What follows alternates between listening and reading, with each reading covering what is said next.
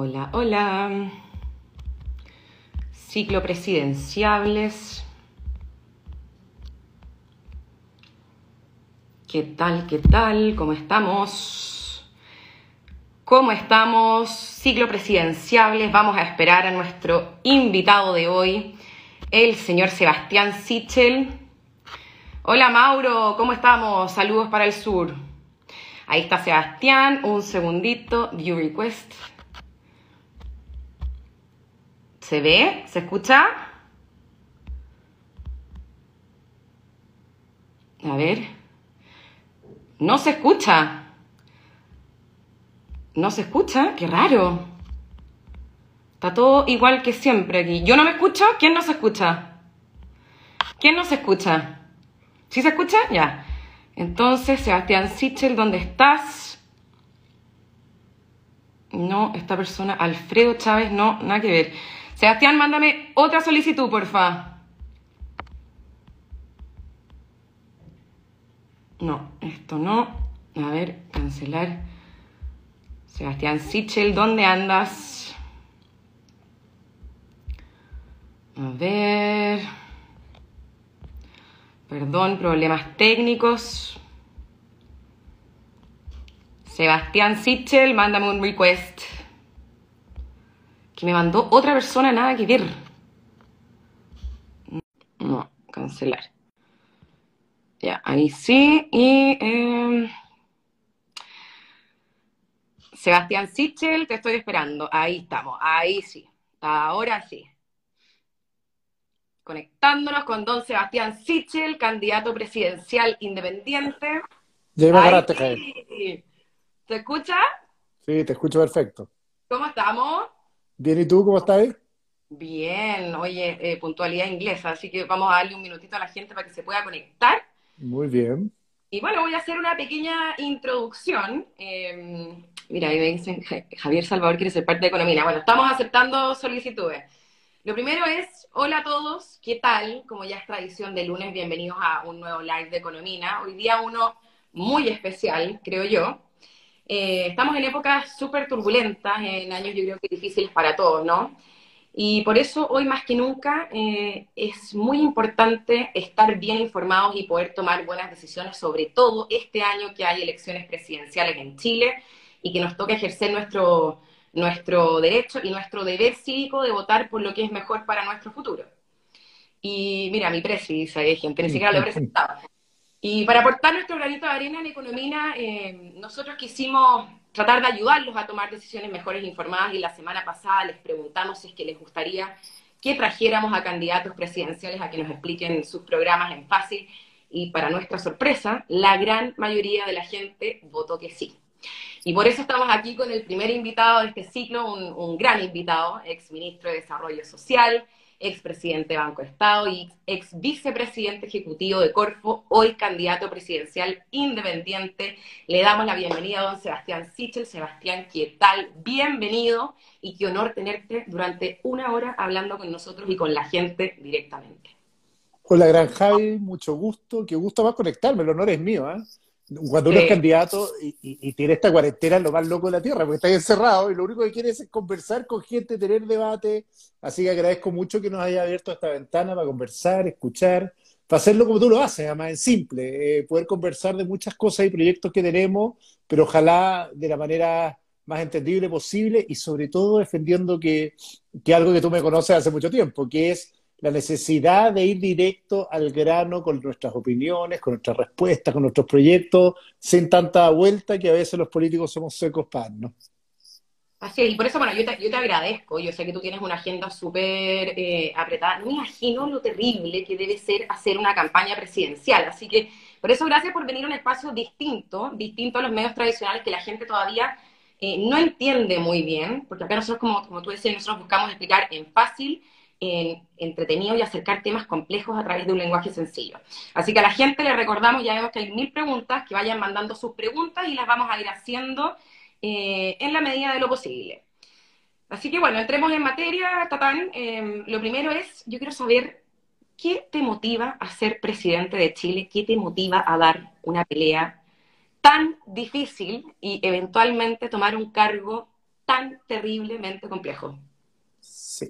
Mira, parto, parto al revés. Yo creo que es un privilegio tener esta posibilidad, eh, y lo creo siempre. Por lo menos para mí fue un privilegio ser ministro, ser presidente del banco, haber estado en la COR. Fue como, son cosas que no me imaginé en mi vida, y el solo hecho de haber tenido la oportunidad de estar y poder y tratar más bien de, de hacer las cosas mejor, para mí es un privilegio. Y por lo tanto, haberme encontrado con la, con la posibilidad de ser candidato presidencial y llevar adelante algunas de las cosas que sueño, yo creo que es un privilegio que pocos chilenos se pueden dar o pueden tener y por lo tanto más que una cosa como que me abruma al revés, siento que hay una oportunidad tremenda, que estamos atrapados como un pantano de pesimismo medio torpe eh, sobre el país que estamos viviendo, que hay una oportunidad bien histórica de liderar un proceso de cambio para enfrentar de mejor manera el siglo XXI y que la vida eh, me dio la oportunidad de ser de algunos que puede demostrar que en realidad se puede liderar este país hacia adelante. He tenido la convicción, probablemente entre mi experiencia de vida y, los cargos que he ocupado, de que se pueden hacer mejor las cosas. Eh, tengo la convicción de que lo que le sobra al país es hablar del pasado y lo que le falta es hablar del futuro, cómo enfrentamos los cambios que está viviendo la sociedad eh, a la cual pertenecemos, el cambio demográfico, el cambio tecnológico, eh, el cambio social, el cambio climático y qué respuestas podemos dar desde un gobierno a esos cambios en el mediano plazo. Yo creo, por lo tanto, que hay un privilegio, hay una oportunidad y hay un desafío que es conducir el futuro que viene hacia adelante y me encantaría poder eh, llevarlo, porque siento que la política tiene esta sobredosis de pasado, una discusión más polarizada de lo que tiene que ser, que es patológicamente pesimista, además del país en que vive, y por lo tanto que no tiene capacidad de enfrentar el futuro, y yo creo que puedo romper ese clivaje que está atrapando y conduciendo a la política a un mal lugar.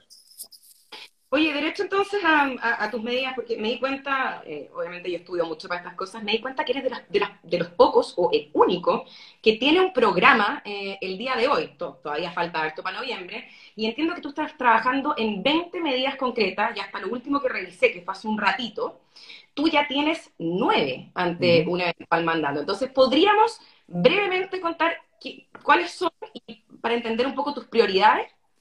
Sí, mira, en rápido, hay un principio básico de lo que estamos haciendo. ¿ah? Cuando yo digo hay que debatir del futuro, eh, primero un diagnóstico, reconocer que el país está enfrentando grandes cambios de época. Eh, lo dije rápido, pero estamos envejeciendo más rápido que nunca, estamos recibiendo un fenómeno migratorio, migratorio muy grande, estamos enfrentando un cambio tecnológico que nos permite enfrentar la modernidad distinta y la globalización de manera distinta, pero que está generando nuevos factores de exclusión estamos viviendo un cambio social con una irrupción de una clase media que se aburrió de ser sujeto de políticas públicas y más bien quiere ser protagonista del diseño de las políticas públicas. Y estamos viendo un cambio climático que para una economía que vive principalmente de la exportación de sus materias primas, más el valor agregado de esas materias primas, le afecta más que nadie. Vi que estuviste con Juan Carlos discutiendo el hidrógeno verde hace algunas semanas. Eh, eh, el debate que viene es cómo producimos agricultura con menos agua, cómo producimos cobre verde, cómo somos capaces de provocar acuicultura sustentable. Por lo tanto, el cambio climático para nosotros no es solo un problema de sustentabilidad, sino un problema económico en el mediano plazo. Y además, creo que estamos viviendo eh, tres rebeliones de la clase media y clase vulnerable en Chile que hay que tener mucho más en cuenta de lo que habíamos tenido hasta ahora. Una rebelión de ingresos, la mitad de los chilenos vive con menos de 400 lucas al mes eh, una rebelión de abusos, eh, aburrido de, llamar a, una compañía telefónica y marque el uno y marque dos y que nos cueste lo mismo contratar un servicio y cortar un servicio, o de abuso en el mismo estado, aburrido de hacer filas indignas. con una compañía. Increíble. Increíble. Y lo mismo el abuso con el Estado. ¿ah? Mira, usted tiene derecho a un beneficio y de ahí vaya, váyase a la fila y tú un número a ver si lo tiene de verdad, a ver si cumple los requisitos y por lo tanto la, espera eterna para saber si tengo o no tengo derecho a algo. Eh, y también una rebelión contra los privilegios, ¿ah? con esta sensación de que una sociedad de mérito es buena, pero que tu esfuerzo no es igual a todos los que llegan al mismo lugar y por lo tanto una sensación de que hay algunos que nacen en una posición de privilegio o tienen redes para tener ventajas que. ¿Por qué te digo todo este diagnóstico? Porque esto requiere una agenda distinta, Que la agenda, la agenda del pasado no funciona para responder a estos cambios o a estas o a estas rebeliones que están viviendo los chilenos, y por lo tanto, parte importante de la campaña se va a basar en hablar de estos cambios y armar una agenda de propuestas súper concretas de cómo enfrentar de mejor manera eh, estas, estas rebeliones o esta demanda de nuevos cambios hacia adelante. Y hemos definido que son cuatro pilares grandes con propuestas adentro. Uno, Primero, acelerar la idea de que el Estado tiene que hacer mejor su trabajo o su pega en general, que el Estado se transformó en un instrumento de justicia que era originalmente a un problema, burocracia para emprender, burocracia para acceder a beneficios, burocracia, permisología como regla, eh, trabas en general en el sistema. Una segunda dimensión que es una economía basada en emprendimiento. Nuestro problema no es el mercado, nuestro problema es que nuestro mercado está concentrado, por lo tanto, confiar muy fuertemente en el emprendimiento y la innovación como motor de desarrollo hacia adelante. Una tercera dimensión que es crear un Estado que hace más transferencias directas y apoyo con, lucas al bolsillo de aquellos que necesitan apoyo en ingresos, es decir, que no solo hace eh, y discute políticas públicas, sino que también apoya en el bolsillo a personas que necesitan auxilio. Y una última dimensión, lo hablamos, una política que cambia, que cambia, que cambia no solo la personalidad, lo que es, sino también los personajes que son protagonistas de la historia que se construye hacia adelante. Y de ahí hemos un árbol de, de propuestas súper concretas, pensión mínima garantizada, de alimentos para todos los chilenos, eh, eh, cambiar los horarios de atención de las oficinas públicas, reducir los ministerios, crear una DEA, una policía de tráfico, y ahí podemos conversar mucho más, pero la idea es el fondo de un diagnóstico tener una propuesta, de esta propuesta tomar cuatro líneas de acción e ir bajando contenido para poder cambiar la agenda. Oye, es tremenda esa cuestión de las oficinas públicas en realidad, y bueno, la cantidad de ministerios. Se necesita también una modernización del Estado. Ahí había alguien preguntando, porque, bueno, los dos sabemos, yo, yo también estuve en el sector público, de hecho ahí nos conocimos. Sí. Es muy heavy, hay, hay un montón de cosas que son increíbles eh, hoy día. Y yo creo, yo siento que pocos políticos se atreven a hablar de este tema porque es políticamente incorrecto, pero se necesita una modernización del Estado y, tú sabes. Sí, no hay dimensión más grande, no solo es políticamente incorrecto, muchas veces está capturado por los mismos partidos la red del Estado, por lo tanto, decir que tienes que cambiar el Estado significa atacar un grupo de interés que normalmente te responde, y creo que, eso es parte de mi independencia en el marco de Chile. Vamos, ser libre para decir cosas tan simples como, ¿sabéis qué? Es ridículo que en el siglo XXI las oficinas públicas atiendan hasta las 2 de la tarde. ¿sí? como, eh, pero no tiene, no tiene sentido, sin embargo, nadie se atreve a cuestionarlo por el poder del gremio, por el poder del sindicato, y hay algo tan lógico cuando tú caminas y ves filas en el registro civil, que es por lo menos duplicar la capacidad de atención para mejorar la operación del Estado, además de miles de cosas más. Pero quiero decir que esos cambios que son súper concretos, permiten cambiar probablemente las cosas grandes en el mediano plazo. Lo mismo tiene que ver con los horarios o la exigencia que se le hacen, en general los profesores con la sobrecarga académica respecto a ahora hacia adelante, cómo se va. O sea, uno empieza a discutir la arquitectura del Estado y el Estado más loco del mundo. Eh, yo lo estudié como profe. Yo decía, Chile es el país con más ministerios per cápita del mundo occidental. Mira lo que digo. Son 25 heavy. Y, y, y, tiene 25 y tú vas a un banco, banco de Estado, o al registro civil y tiene tres personas atendiendo en ventanilla. ¿Cachai? Que no tiene lógica porque lo construiste al revés. Hiciste una pirámide ancha arriba, lleno de ministerio, gabinete, asesores de los asesores, y abajo poca capacidad de resolver conflictos cotidianos de la persona con el Estado. Entonces, el primer gran desafío va por ahí. Yo siempre he dicho que si yo me candidateara a la presidenta, esto sería como mi, mi, mi, caballito de batalla, porque esto repercute en tantas cosas. Mira, aquí mucha gente dice, sobra gente, hay que reducir, bla, bla, bla. En verdad es increíble, ¿eh? Increíble. Y mira la otra, la otra dimensión, porque eso es cuando tú requieres auxilio estatal, pero el otro día me tomaba un café eh, en una región cuando se podía ir, y un señor me decía, ¿sabe que llevo 10 meses esperando que venga el servicio de salud a darme el permiso para hacer andar mi cafetería. Yo decía, lo único que necesita Chile es emprendimiento y generar empleo, sobre todo en una crisis como esta. Sin embargo, la permisología del Estado genera lomos de toro que complican la situación. Yo he estado mirando lo que hizo Colombia, por ejemplo, haciendo un plan de emprendimiento que lo que hizo fue liberar todas las barreras de entrada para emprender y generarle el problema al Estado o creer profundamente en las decisiones individuales de las personas, por ejemplo, que necesitan apoyo estatal, golpean la puerta y le dicen, esta es mi información, más que un Estado que hace de filtro ineficiente de la información. Yo creo que ahí hay una gran conversación, que yo ahí soy pegado, y que no se tiene porque está muy capturado el Estado por las mismas redes de poder que están en el Estado, pero si nadie quiere tocar esos privilegios. Oye, ¿y tú qué estudiaste este, tema? ¿Chile debe, ser parecido en otras partes del mundo o es algo único nuestro? No creo. Mira, no, lo loco es que particularmente en los últimos 10 años se pegó una curva gigante. Cuando empezó este debate loco de los grupos de interés que demandaban la creación de ministerio y la política creyó que había que satisfacerlo. Entonces, a cada problema un ministerio. Necesitamos política de ciencia, Ministerio de Ciencia. Necesitamos política de cultura, Ministerio de Cultura. Que estaba bien, pero nadie diseñó arquitectura hasta el final. Eh, y es un problema muy chileno. Y lo segundo es que efectivamente nuestra economía creció en una curva así, ¿cierto? Pero la capacidad del Estado eh, no creció en esa misma capacidad de resolver conflictos, sino que aumentó en burocracia. Pero en el fondo nunca ha tenido estándares de medición de calidad ciertos respecto a la efectividad de lo que hace. Y además tiene una lógica inercial, tú lo viste, eran como, ¿y usted qué hace? Mire, yo estoy aquí en el programa que se creó el año 82, y, pero sirve, nadie sabe eso, en mi pasada por el servicio público, porque eh. realmente es así y es impactante. Mm. Oye, te quiero decir que te salió competencia porque aquí Mauricio Cáceres desde el sur dice yo voto por economía. Muy bien. ¿Dónde la gente puede ver tu programa? Sumamos por sichel.cl.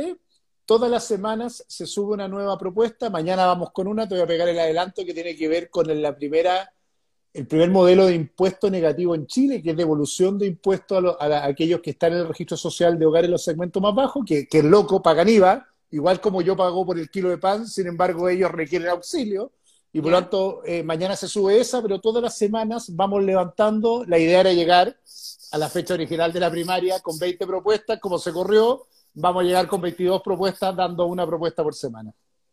Entonces es, sumamos por Sichel.cl. Sí, exactamente, que es la corporación que está trabajando las propuestas cotidianamente. Perfecto, y todas las semanas se sube una medida nueva.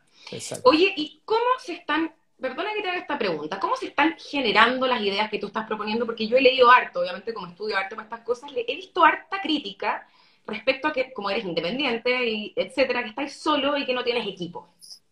Eso es bien, loco, ¿ah? porque es como una política de los 60, yo me pegaba con eso, como efectivamente los partidos políticos con militancia son un modelo de la política del siglo XIX, ni siquiera del siglo XX. ¿Cachai? Que se ponían brazaletes, eran militantes, firmaban fichas de adhesión y la forma de participar en lo público era con la militancia política, algo que murió, eh, o, que, o más bien que murió, se, se desató de manera distinta. La mayoría de nosotros, tú en tu barrio o alguien que está escribiendo, nos dice eh, mira, yo me quiero organizar para hacer un skatepark en mi barrio y se organiza por redes sociales, no milita en un partido para conseguir esa obra pública, o alguien que es animalista. Entonces la política como que se le quedó chica al sistema de partidos. Entonces, primera definición, lo peor que podemos hacer es transformar una democracia en una partidocracia, en que los únicos que tienen el monopolio de la participación son los partidos. Y, y hay algo raro de ese comentario en general que es como, usted es independiente, sí, entonces tiene que entrar por un partido para poder participar en lo público para ser ministro, para postularse presidente, no funciona. Y lo segundo, ha sido una... ¿Ah? así, es un poco el status quo, es difícil romperlo. Bueno, buena noticia, me enteré hace, hace menos de una hora que nos invitaron recién a la primaria de Chile Vamos, y lo lindo, por ejemplo, que en Sumamos por Sichel se han inscrito casi 5.000 personas, o sea, además se ha desatado una fuerza de independientes, voluntarios, de gente que quiere aportar en lo técnico, con experiencia en lo público, en lo privado, que también demuestra que, que, lloran canales de participación distintos que los tradicionales de los partidos. No es que los partidos sean malos, los partidos son importantes, pero no son exclusivos ni son monopólicos del poder, porque si no lo que pasa es que un 2% de la población, que es lo que milita en el partido, decidiría por el otro 98% de Chile, lo que es ridículo cuando uno quiere hacer coaliciones mayoritarias creo que la gente también ya se aburrió de los partidos, sinceramente. Oye, y te adelantaste, yo tenía aquí el breaking news porque está saliendo en todas partes que Chile Vamos va a oficializar en las próximas horas la invitación a que participes en la primaria presidencial. O sea, es verdad. Exactamente. De hecho, le dije a un medio que no lo iba a contestar porque estaba acá, porque me estaban llamando. Efectivamente, lo decidió, o sea, decidió Evópolis y RN por fin invitarme formalmente, una cosa que era como de sentido común a esta altura. Hola, por favor invítenme a participar, pero dieron un paso adelante, una gran noticia, porque voy a poder participar en las primarias. Ah, una pregunta. ¿El, el, breaking news en vivo? En vivo, en vivo, en vivo. Estaba entrando cuando me supe. Oye, una cosa importante que me han preguntado, ¿por qué no independiente a rajatabla y solo hasta el final y vaya a esa primera vuelta y decide participar en una primaria? por dos cosas. Así como tengo la convicción que se necesite, se necesita, como decía mi abuelita, orear la política, traer gente nueva, oxigenar, abrir, tampoco creo que la política puede ser un asunto de caudillos, de gente que enfrenta esta aventura solo, que al momento de gobernar no tiene parlamentarios, no tiene alcaldes, Por lo tanto, es una buena mixtura entre la independencia y la libertad de decir lo que uno piensa, que los que me conocen saben que es mi característica, pero también la conducción de una coalición política que represente a mayorías en Chile. Le tengo miedo a los caudillos en general y no, no pretendo serlo ni por personalidad ni por voluntad. Me encanta poder ser parte de una coalición, pero también agregarle valor donde falta que es independiente, gente de centro, gente de otros mundos que se sumen. Bueno, yo, te, yo te, conozco hace mucho tiempo y te he escuchado desde, desde más chico, hace varios años. la palabra, vamos por. Eh, doy fe de que yo, yo creo que siempre ha movido eso, el tema de los consensos, porque ya estamos todos chatos de tan polarizada, eh, hay cero tolerancia entre unos y otros. Yo creo que eso es lo que se necesita. Y bueno, a la gente les quiero decir que tengo anotadas la mayoría de sus preguntas y vamos a hacer en un ratito más unas preguntas rápidas y respuestas rápidas. Pero primero yo te quiero preguntar porque tú cuando lanzaste tu candidatura dijiste algo que yo creo también fielmente que es así, y lo dije en la introducción. Tú dijiste que estas son una de las elecciones más trascendentales en la historia de Chile. ¿Por qué?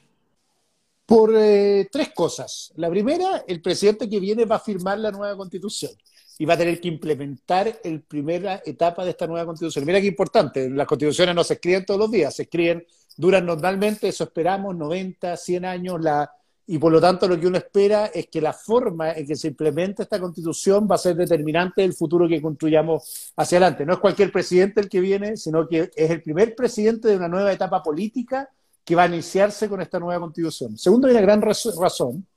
Yo estoy bien pegado con esto, pero yo tenía 11 años y, soy mayor que tú, y yo decía, aprendía la tele y veía más o menos los mismos actores políticos del día de hoy.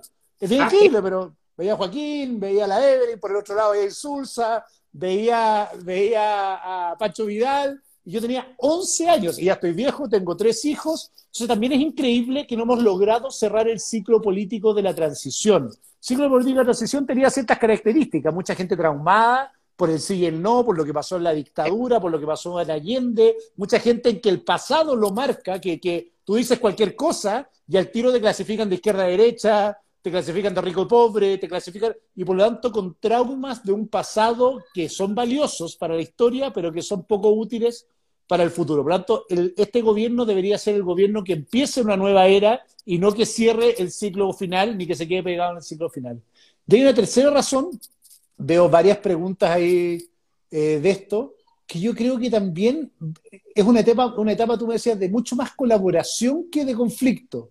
O sea, en que el mercado y el Estado colaboran, en que la libertad y la equidad son parte de la misma ecuación, en que el bienestar de todos tiene que ver con un Estado que hace más políticas sociales, pero como lo hablamos, que también confía cada día más en la libertad individual. Por lo tanto, es, una, nueva, es una nueva cultura política que se debe fundar en la colaboración y no en la confrontación, en los abrazos y no en los codazos, y por lo tanto requiere también una épica distinta que esto nunca se dice mucho en política, pero que es una moral distinta, que en realidad yo no creo que yo gano porque yo tengo la razón. Yo creo que tu conversación con la mía construye una mejor idea del país que viene. Y esto requiere nuevos tipos de liderazgos capaces de entrar al poder, de salir del poder, de entregarle el mando a otro, de no quedarse 30 años pegados con la historia. Y eso espero ser yo, un presidente de una nueva transición que abre el país hacia el futuro, pero que también es capaz de decir después, bueno, que vengan otros y que el país se siga construyendo y modernizando hacia adelante.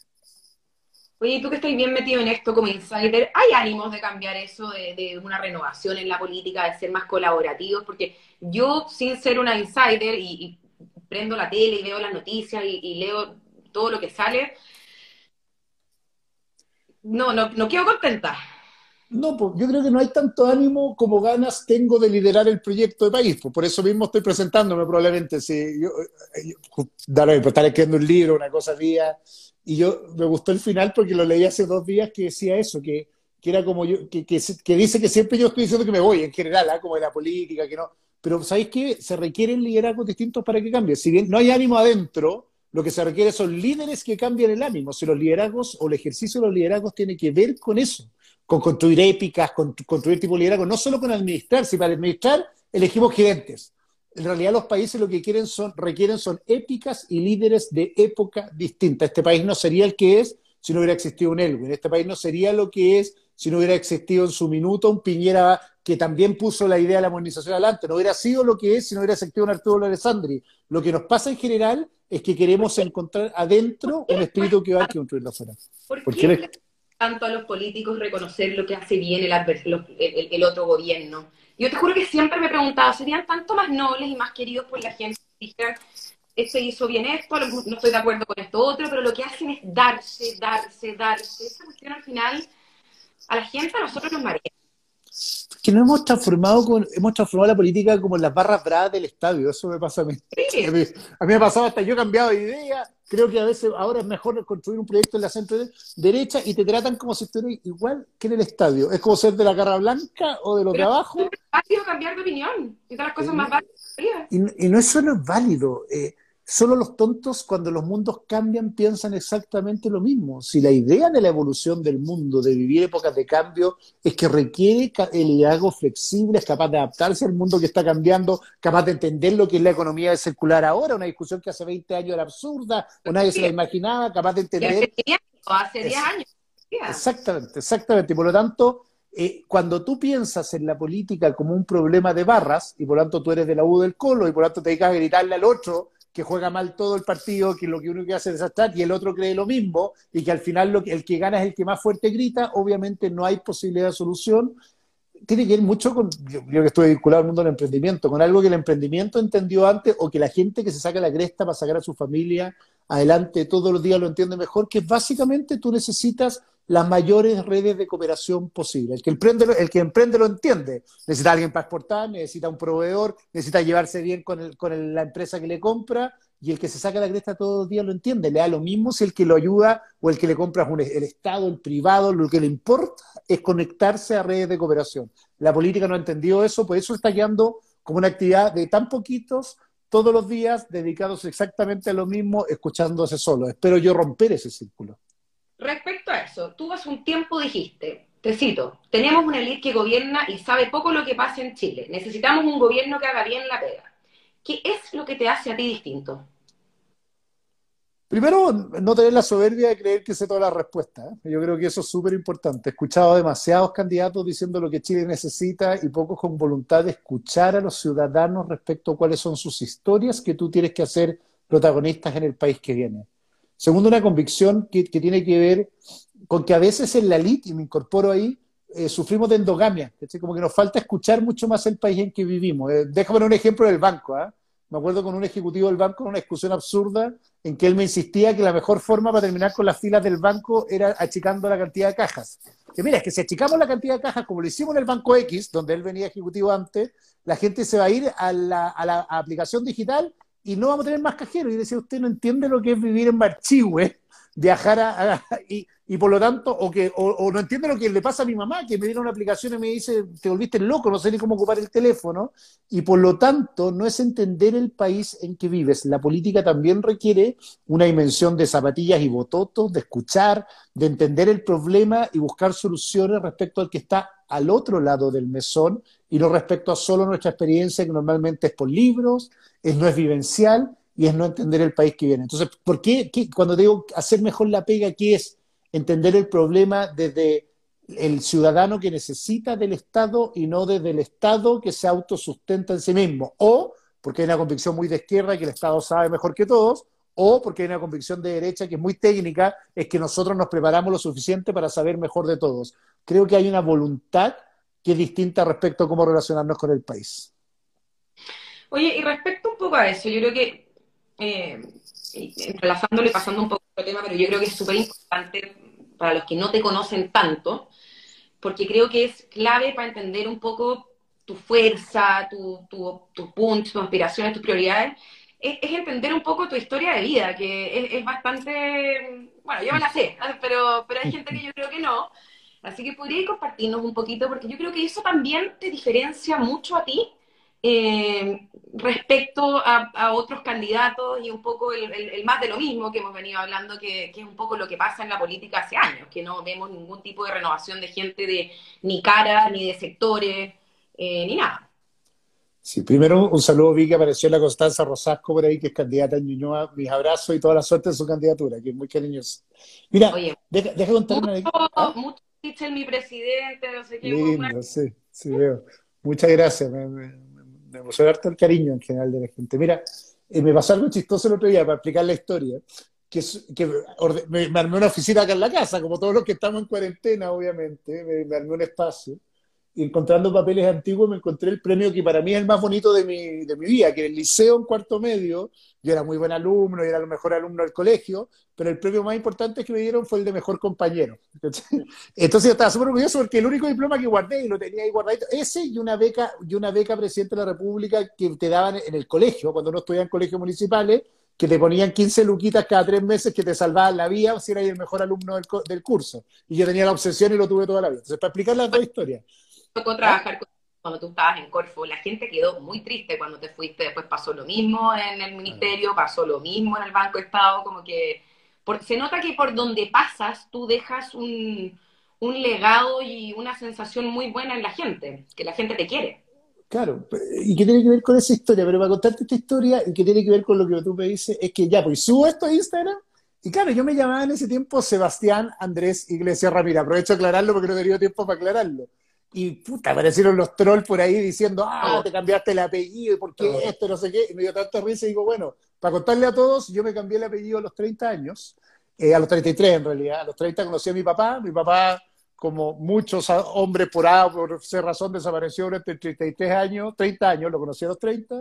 Y cuando iban a ser mi hijo, me cambié el apellido a Sichel. Y antes de eso en mi vida me llamaba Sebastián Iglesias que era el apellido de una pareja de mi mamá que se casó con mi mamá, que estuvo un tiempo nomás casado con él, que no le tengo ni un cariño, y por lo tanto para mí no era un honor mantener el apellido de Iglesia, sino todo lo contrario, me traía traumas de mi infancia que tuvieron que ver con historias que se han contado, que viví en carpa, fuimos ocupa durante hasta los, hasta los 11 años, después me vine acá a la Color 9000, que es una, es una villa, ese por la población que está aquí en, en Las Condes, y yo viví en una mediagua hasta los 18 años, que entré a la católica y me iba de mi mediagua a la casa, pero que tiene que ver con una historia que para mí no es triste, de puro orgullo, ¿cachai? Como he construido una relación distinta con mi propia vida, pero también con los seres humanos. ¿eh? A mí me da lo mismo estar sentado en la sofofa dando el discurso más importante, o en Icare, que lo estado, o en la moneda con el presidente de la República, o estar acá abajo con el Dago, que es uno de los señores que me crió y que es el encargado del taller mecánico, sentado en la cornisa conversando eh, con quien sea. Y, y, me junto en la mañana con, con el presidente en la moneda, esto como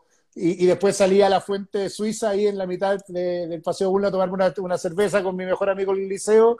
Eh, y eso tiene que ver con una forma de entender la humanidad para mí, que no hay diferencias reales respecto a la posición de poder o privilegio que usa, sino seres humanos que están buscando cada uno lo mejor para su propia vida primero y lo mejor para el otro, que también es una mirada liberal.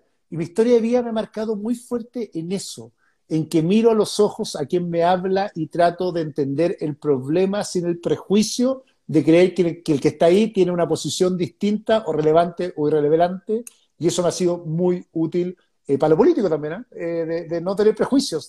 por eso no tengo prejuicios ni políticos, ¿cachai? No, no, no, ando, no ando haciendo juicios de valor de los seres humanos según quien creo quién es, sino que me doy el derecho a escuchar, a respetar, a entender. Por supuesto, que hay que lo encuentro, perdón, colega, unos, unos tontorrones y me da lo mismo la posición que tengan. No hay más inteligentes ni más sabios según el lugar o el origen social o la formación, sino que creo mucho en la persona. Y eso ha sido muy, muy, muy útil en mi vida, probablemente por mi experiencia personal, porque tú sufrí la humillación de, tener que cambiarme el apellido y explicarle a todo el mundo en su minuto de por qué me lo cambiaba, y tuve el privilegio de jurar en la moneda como ministro con, ese mismo apellido. Y tengo y una cosa graciosa que me di cuenta el domingo, todavía mi permiso COVID sigue saliendo con el apellido Iglesia, para que hay lo ineficiente que el Estado. Hace 10 años me cambió el apellido. Partes. No, no, y me da tanta risa porque le tengo que explicar a un carabinero que siento que yo, que él sabe quién era yo, soy Sebastián Sichel, pero que de verdad soy este mismo, porque el Estado no ha actualizado mi información hacia atrás. Pero eso es, eso es, eso es la vía, como, como asumirse quién es uno sin andarse engrupiendo eh, por el rol que cumple y asumir a las personas como son sin engrupirse por la posición que tienen.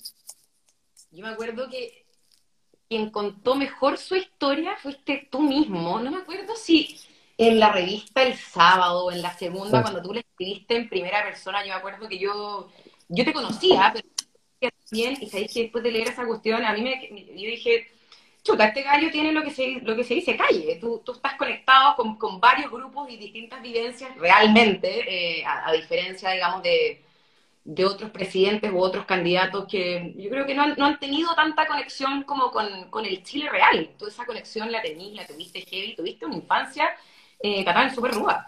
Súper ruda, súper ruda, pero...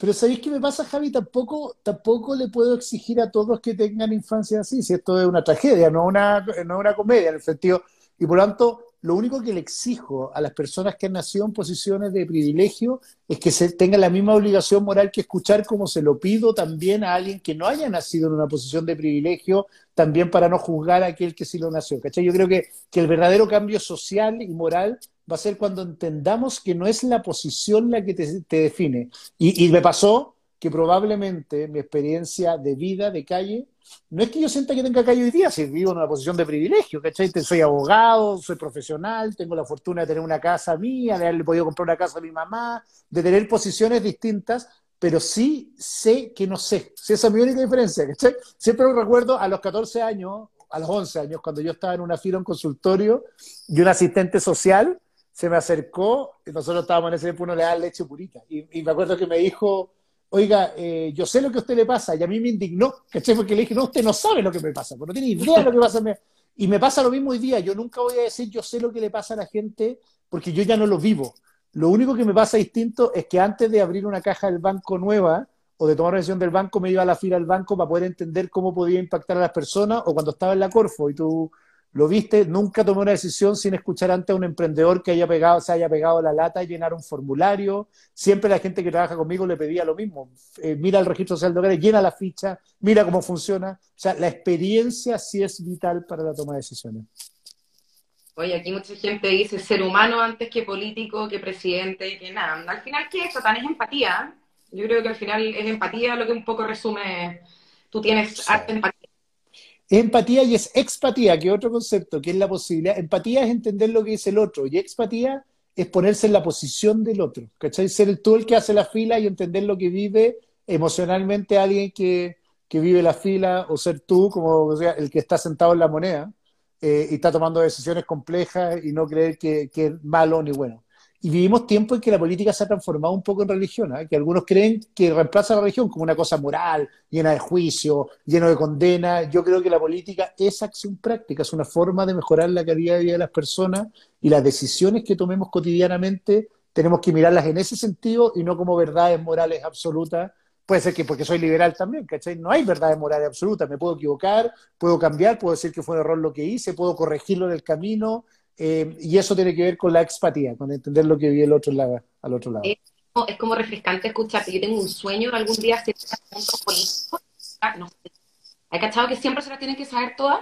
Sí, sí, sí. Tengo un sueño de un día preguntarle algo a un político que me diga, es que no sé, te, puedo contestar, lo voy a revisar, no sé, pero siempre tienen un discurso armado para todo que no tiene nada que ver con la pregunta que uno les hace Así que me, gusta escucharte, me gusta escucharte bastante. Oye, hay mucha gente que está poniendo acá que quiere trabajar contigo, no tengo idea, necesito, si se necesitan voluntarios en la página, qué sé que se metan a sumemos por sichel.cl y ahí donde inscribirse al lado, que se inscriben acá y ahí lo van a contactar inmediatamente. Tenemos gente, amigos, bien buena onda que está ahí de voluntarios ayudando a contactar a aquellos que se inscriben para irlos sumando. Perfecto. Vamos entonces con un poco de preguntas de la gente, ¿te parece? Porque al final a eso nos debemos y ya, ya vamos en 40 minutos de conversación y no nos dimos ni cuenta. ¿Qué legado quieres dejar si es que fueras presidente? Me encantó esa pregunta.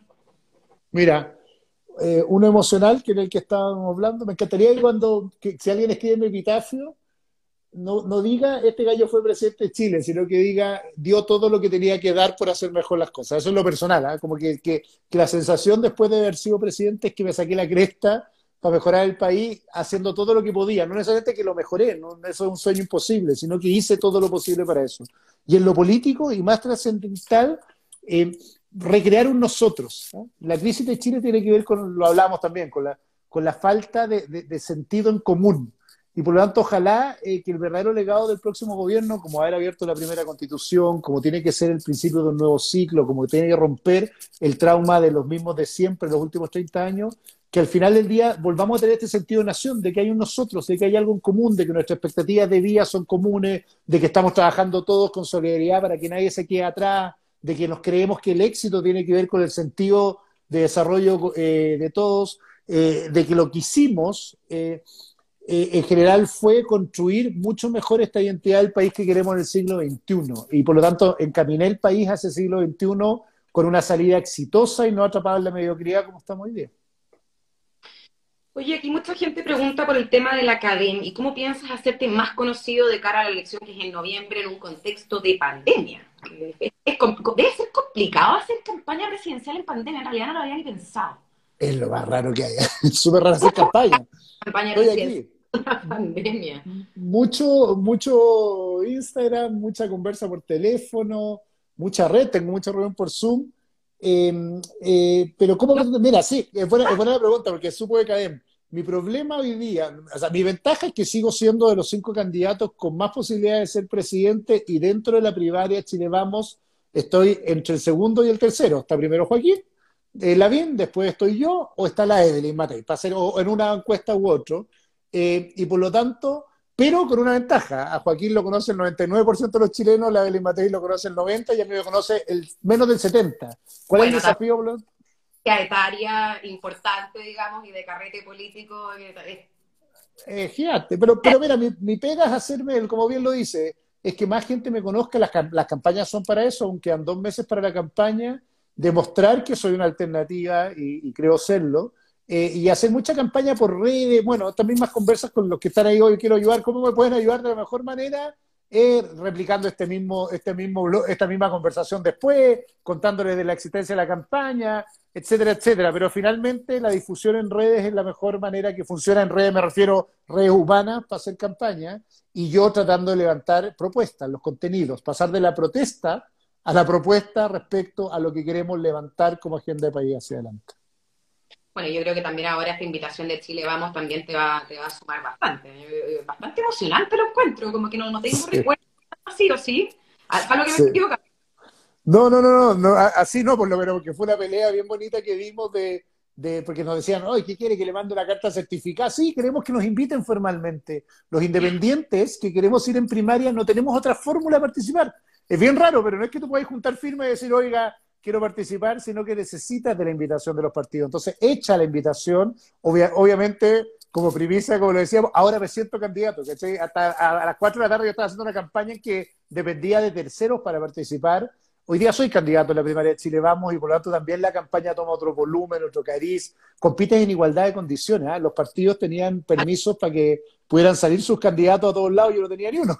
Tenía que, no podía salir de la esquina a hacer campaña y también ahora espero que los partidos primero, entreguen permisos para que en caso urgente uno pueda salir a, actividades y segundo, permitan que mucha gente que también es militante de los partidos nos quiere apoyar, nos pueda apoyar. Te encuentro cojonudo. Yo, yo no creo que nunca me hubiera atrevido a hacer nada como independiente. Qué miedo enfrentarse a, estas máquinas antiguas que al final mueven todo. Así que te, encuentro bastante ahí con, muchos cojones de, de haberte atrevido a embarcarte en una, en una en una misión independiente. Y a propósito de independiente, aquí mucha gente pregunta algo que, es como obvio, pero no tan obvio, eh, porque se hace un símil, yo creo que yo creo que una cosa como de edad y, de onda, eh, con Ignacio Briones, que por cierto también va a venir para acá pronto, y, y preguntan si es que tú trabajarías con, con, alguien como Briones. Y, no, sé por qué es tanto este juego de asociación que les hacen, lo he visto mucho, yo creo que es por una cosa de, de edad y, y de onda, ¿no? Sí, tengo la mejor onda con Ignacio, no tengo ni un rollo, representamos obviamente cosas similares y cosas distintas como cualquiera que está en una primaria. Trabajaría feliz con él, ojalá si yo ganar el trabajo conmigo también, no tengo ni un rollo en eso. ¿ah? Eh, ¿Por qué? Probablemente por la generación, yo creo que somos de personalidades súper distintas, lo van a ver en, esta vuelta de interpretaciones del país súper distintos. Eh, mencionaste? Aquí vamos, vamos Eso, súper bueno. Qué trampa, porque después le vaya a decir, le voy a decir, el tatán dijo esto. No, no, no, pero, no ya, muy bien. Soy periodismo, a mí me gusta educar. Eso, no, pero mira, pero tenemos diferencias. voy para decir las cosas similares, probablemente ambos representamos un, un sentido liberal eh, de la política, de la perspectiva del ser humano, probablemente tenemos diferencia con la experiencia de vida y del territorio que hemos tenido. Él viene mucho más desde la academia, yo vengo de una cultura más del mundo del voluntariado social, de la política del territorio, de la experiencia humana, de haber tenido otra experiencia, y creo que nos cruzamos en algunas definiciones y también no compartimos algunas definiciones probablemente respecto a la empatía de la sociedad en que vivimos, ¿no? pero, pero, pero creo que hay harto en común con diferencias de estilo de liderazgo, que es lo más importante que uno está jugando. Uno elige en la política altas cosas. Primero elige testimonio. ¿eh? yo creo que eso es súper importante. Yo esto cuando hacía clases decía, yo hacía clases de liderazgo en la católica, yo decía, el liderazgo una buena mezcla entre testimonio, tú le crees a alguien en cuanto es algo que ha hecho en su vida, y de valores. Y yo creo que tenemos algo mucho más común en los valores, pero diferencia en el testimonio de cómo ejercemos el liderazgo eh, hacia adelante de acuerdo contigo. Oye, vamos a temas puntuales y si no hay respuesta, no las hay, es totalmente válido. Viste que el presidente Piñera lanzó todo un tema migratorio y aquí hay mucha gente, porque tenemos a mucha gente hoy día esta noche de Venezuela, Colombia, Perú y pasar. ¿Qué opinas del tema migratorio? Primero, buena noticia, tenemos por primera vez una ley migratoria, una cosa, una, ley actualizada, que teníamos una ley vetusta, la anunció ayer el presidente, es un gran avance yo creo, soy, soy de aquellos que creen que sociedades diversas le va mejor y eso incluye la migración.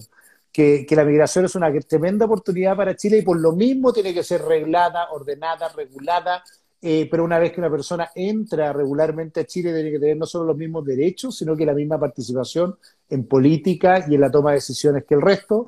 Eh, hay un estudio de Sebastián Eduard precioso de esto, de cómo demuestra que sociedades complejas, diversas en el sentido de orígenes, eh, de orígenes nacionales, son sociedades que son más exitosas normalmente económicamente porque buscan y conocen experiencias diversas en el país hacia adelante. Si nuestro error era, otro, ¿ah? que teníamos una política migratoria súper desordenada y por lo tanto nuestros flujos migratorios fueron más bien por presión que por decisión y yo creo que hoy día, ordenando los flujos migratorios, tenemos que aprovechar la oportunidad que puede significar. Y un tema más interno, y te juro que a mí me sorprende porque esto, todos los lives que yo hago, eh, aquí aparece mucha gente de regiones y es, es heavy eh, lo votados que se sienten. Em, al final todavía sigue pasando que Santiago es Chile y la gente de regiones está un poco en el olvido. Bueno, yo creo que tú lo, tienes que haber visto mucho en Corfo, que tiene red en todo el país, y bueno, me imagino que en el Ministerio de Desarrollo Social también. Pero ¿qué, qué pasa con las regiones? Al final, ¿cómo hacerlas un poco más parte de todo lo que pasa? No, primero el tema de la descentralización es el gran tema de Chile. Yo me crié en Concord, mi mamá vive en La Cruz, mi abuelita vive en La Cruz, ah. una tía mía que es como mi mamá, la Andrea, es la única que vive en Santiago conmigo, pero vivo afuera, pero casi toda mi familia está en regiones. Em, eh, y se saca, eh, y, yo, y yo lo viví como experiencia, el tema, de, el tema de no aprovechar el territorio es una tragedia para Chile. Somos el segundo país de la OCDE con mayor, con mayor centralismo pero además aprovechamos oportunidades de, desarrollo territorial. O sea, grandes emprendimientos en Chile están ocurriendo con cabros que están haciendo software en Temuco, con otros cabros que están produciendo baterías de litio al borde del calle calle, con mujeres que están eh, emprendiendo con el uso del agua en la minería y por lo tanto no aprovechar el territorio, sobre todo cuando somos un país que el fenómeno económico ocurre en las regiones. La acuicultura, el turismo, la minería, eh, la agricultura ocurre en regiones, sin embargo, centralizamos la economía de esa región. Primero, perdemos riqueza todos los días por no aprovechar nuestro país y su territorio. Segundo, tenemos que, tenemos que confiar más en que el poder de la decisión ocurra en regiones. Mira lo ridículo que yo era presidente del Banco Estado y en el piso 9 era la MEA, tomaba decisiones de dónde se ponía el cajero automático en Guara. Eh, y si, ¿por qué cresta? Después de seis meses me llega un papel a mí para firmar la estupidez, eh, o sea, el, sentido de la estupidez humana de no de resolver esto en la región donde se va a poner el cajero y por lo tanto provocamos ineficacia, ¿cachai? Ineficacia total. Para poner un lomo de toro, un alcalde tiene que pasar a la sexta de la región y después al MOP antes de poner. Entonces, todo está mal pensado porque hace ineficiente esto. Y lo tercero y más importante es que en la medida que ocupemos mejor el territorio, también vamos a tener una mejor calidad de vida en el mediano plazo. Si es ridículo que tengamos una metrópolis como Santiago o con urbaciones como las que están ocurriendo entre Viña, Valparaíso, con Conquilpuebla y Alemana, eh, entre, entre Concepción, Talcahuano, Penco, lo que tenemos que aprovechar es la diversidad de nuestro territorio para generar riqueza, para generar mejor calidad de vida y para generar poder local para toma de decisiones. Una cosa que tiene que ver con el poder ahí, Javi, es que nosotros tenemos una sobredosis de representación en política. Siempre creemos que alguien, hay un representante que tiene que tomar decisiones nosotros, pero algo muy de la modernidad del siglo XXI es con la participación en las decisiones. Yo puedo votar en Instagram por miles de cosas, sin embargo, no me dejan participar en dónde se pone el lomo de toro. Por lo tanto, la descentralización del poder también tiene que ver con una ciudadanía que es más activa y protagonista de la toma de decisiones, y eso ocurre en regiones, requiere más independencia, más toma de decisiones, más, más, más, más atributos eh, hacia adelante y confiar y creer que ahí están pasando cosas buenas. Oye, de todas formas, yo no sé si, si te ha tocado verlo, pero yo lo he visto mucho. Está pasando algo interesante con la pandemia, gente empezando a irse a regiones. Y yo me pregunto, ¿estarán preparadas para absorber esta cantidad de gente llegando desde Santiago? Y otra cosa muy divertida, yo me acuerdo una vez, eh, cuando era reportera, mis años de reportera dura de trinchera, me tocó ir a ver en Isidora Goyenechea cómo manejaban una pala de Codelco desde Isidora Goyenechea. Y yo decía que que en verdad todo se maneja desde Santiago. Exactamente, exactamente. Oye, mucha gente preguntando por un tema no menor. Conflicto Araucanía. ¿Cómo lo abordarías tú? Porque esa cuestión está, esta cuestión yo, eh, implosion, yo digo, en cualquier momento esta cuestión ya... Sí, tenemos tres conflictos que se tratan de mezclar en uno y yo creo que esa es la trampa intelectual que tenemos. Tenemos ah. un conflicto que es violencia, y lo voy a hacer así, que es delincuencia asociada a robo de madera y, narcotráfico, y que es una especie de terrorismo anárquico inicial. Ese es un conflicto. Después hay un segundo conflicto, que es el conflicto con el pueblo mapuche, que legítimamente tiene una demanda de participación política, de participación social y de, acompañamiento del Estado para ser parte de la nación y no sentirse excluida en la nación. Y hay un tercer gran conflicto que es la falta de desarrollo económico en la región. ¿Por qué te digo que son tres? Porque lo que hemos hecho cuando decíamos de las barras bravas en la política es tratar de mezclarlos todos para no ponernos de acuerdo. Yo me gusta trabajar esto en carriles separados. Al conflicto de la violencia y el terrorismo, Estado de Derecho y uso de los instrumentos que tiene el Estado de Derecho. Eso es orden público, carabineros, uso del estado de sitio, que es una herramienta constitucional que está definida en la misma constitución de respecto a cómo usarla, y todos los instrumentos de la ley para perseguir delitos y la violencia y el terrorismo. A la falta o al conflicto con el, eh, con el pueblo mapuche, tres cosas súper importantes. Lo primero, eh, creer en el pueblo mapuche, y eso significa creer en la propiedad individual, creer en la posibilidad de la compra de tierras, creer con políticas de fomento específicamente, darles participación política a través de cuotas eh, eh, en el Congreso, elegir un consejo indígena que tenga representantes y además hacer un gran cambio en la política social que hacemos con el mundo indígena que los ha condenado a la pobreza y están mucho peor que antes.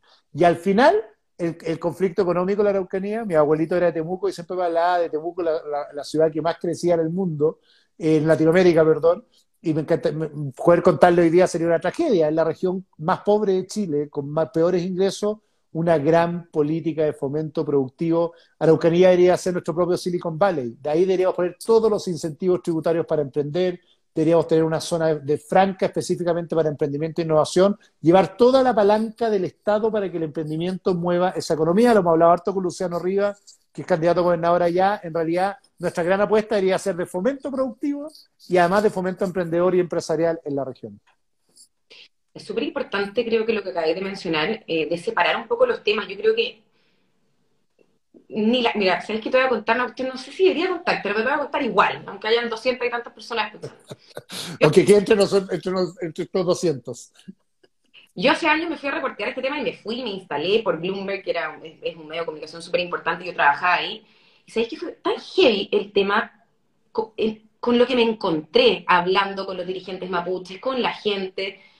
¿Sabéis que no había, nadie sabía por qué estaban en el fondo protestando? No había una coherencia entre, entre los temas. Eh, yo noté una dispersión tan grave y dije, esta cuestión hay que ordenarla. Eh, y, por eso me hace sentido que tú digas que hay que separar los temas, porque yo, en ese entonces, que fue hace no tantos años, me encontré con una cuestión insólita. O sea, un dirigente me decía una cosa, el otro me decía otra, no estaban de acuerdo entre ellos. Em, yo creo que, se necesita eh, eh, ordenar ese tema, ponerle atención real y, ordenarlo y, separarlo por temáticas para en el fondo en algún momento avanzar, porque esta cuestión a mí como ciudadana común y corriente me da la sensación de que no avanza nunca y uno ve eh, más violencia y, etcétera. Entonces, me, me, gustó ese punto, separarlos eh, me, parece que diste, diste en el clavo. Oye, vamos a tener que hacer, yo creo que unas últimas dos preguntas. Y yo no sé si esta te va a dar, y no sé ni siquiera esto si esto pasa por un presidente.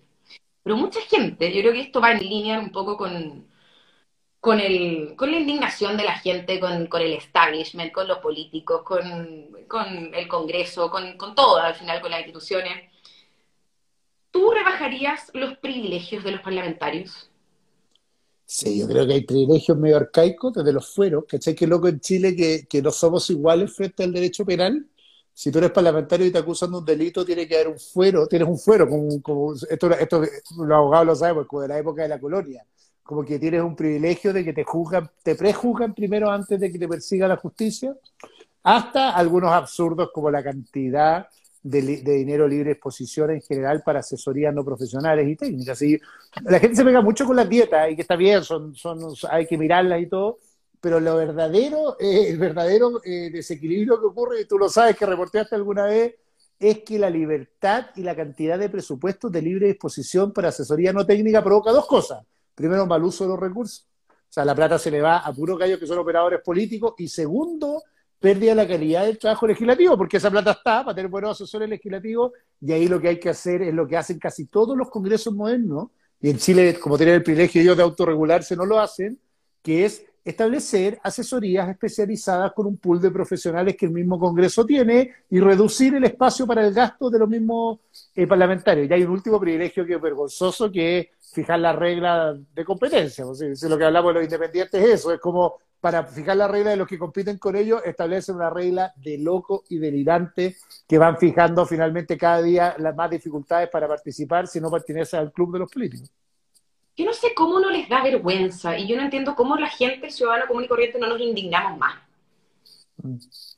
Sí, yo creo que viven con un ostracismo de la información, como que nadie sabe mucho cómo funciona y, han tenido la habilidad de poner la discusión en las dietas, ¿cachai? Sí, sí, es verdad, las dietas son terribles, pero ahí no está el problema. El problema es que tienen casi el mismo presupuesto que las dietas para financiar gastos que nadie controla. Entonces es una locura. Te van a decir que sí, que el comité de ética, pero son mismos parlamentarios controlándose, pero es una bicicleta de plata que hay que controlar rápido no solo insisto por el gasto de plata, si ojalá se gastara mucha plata en asesoría, expertas que digan finalmente cómo una ley queda mejor, cuáles son los modelos comparados y no que se usen para operación política.